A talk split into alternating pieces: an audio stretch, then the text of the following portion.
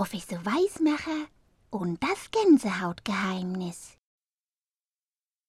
Hundling, der Assistent von Professor Weismacher, kam vom Briefkasten gerannt.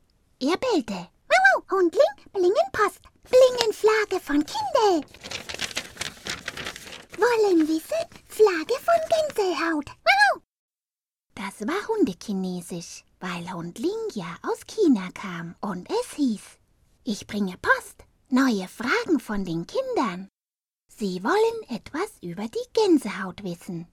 Weißt du, warum wir manchmal eine Gänsehaut bekommen? Wir sind doch keine Gänse. Kriegen wir etwa vor Angst Gänsehaut? Äh, wie kann man die Gänsehaut fühlen und sehen? Und warum stehen die Haare ganz hoch?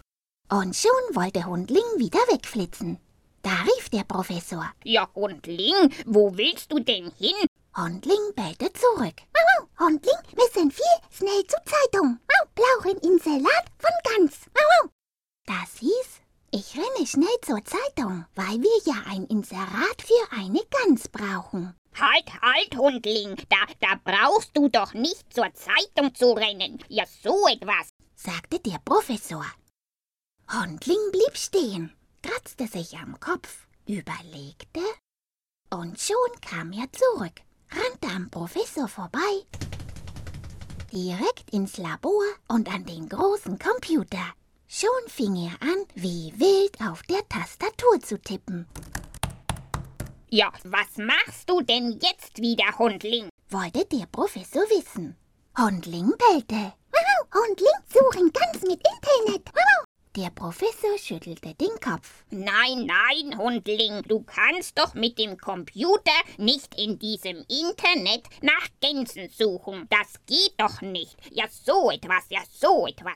Hundling schimpfte. Ah, dann, Hundling, suchen ganz mit Fotofon. Ah. Und schon zog er sein Fotofon aus der Tasche. Da fing der Professor zu lachen an. Nein, nein, ich glaube, da hast du etwas falsch verstanden. Wir, äh, wir brauchen keine Gans, wenn wir den Kindern etwas zur Gänsehaut sagen sollen. Das heißt nur so, nicht wahr? Hundling sah ihn mit großen Augen an. Oh, Gänsehaut seien nicht von Gänsel? Richtig, nickte der Professor. Die Gänsehaut ist nicht von Gänsen. Eine Gänsehaut sieht nur so aus wie eine Gänsehaut. Wenn ein Mensch eine Gänsehaut bekommt, dann ist das so.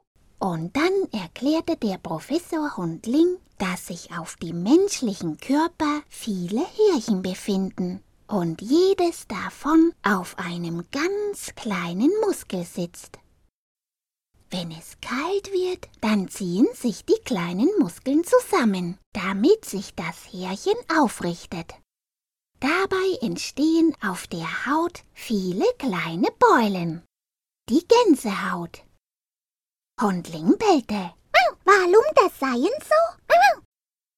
Da erklärte der Professor ihm, dass das noch aus der Zeit stammt, als die Menschen noch am ganzen Körper Haare hatten und keine Kleidung trugen. Wenn die Haare sich aufstellten, konnte sich um sie herum ein kleines Luftpolster bilden, das die Haut wärmte. Und es half auch, wenn es gefährlich wurde, weil man dann auf einen Feind durch die aufgestellten Haare viel größer und bedrohlicher wirkte. Ja, und, und so kann ein Mensch also eine Gänsehaut bekommen, wenn es gruselig und gefährlich wird oder, oder wenn er friert. Jawohl. Und jetzt wollen wir einmal sehen, ob das bei Hunden auch so ist, äh, nicht wahr? nickte der Professor, schaltete das Radio ein und machte das Fenster auf.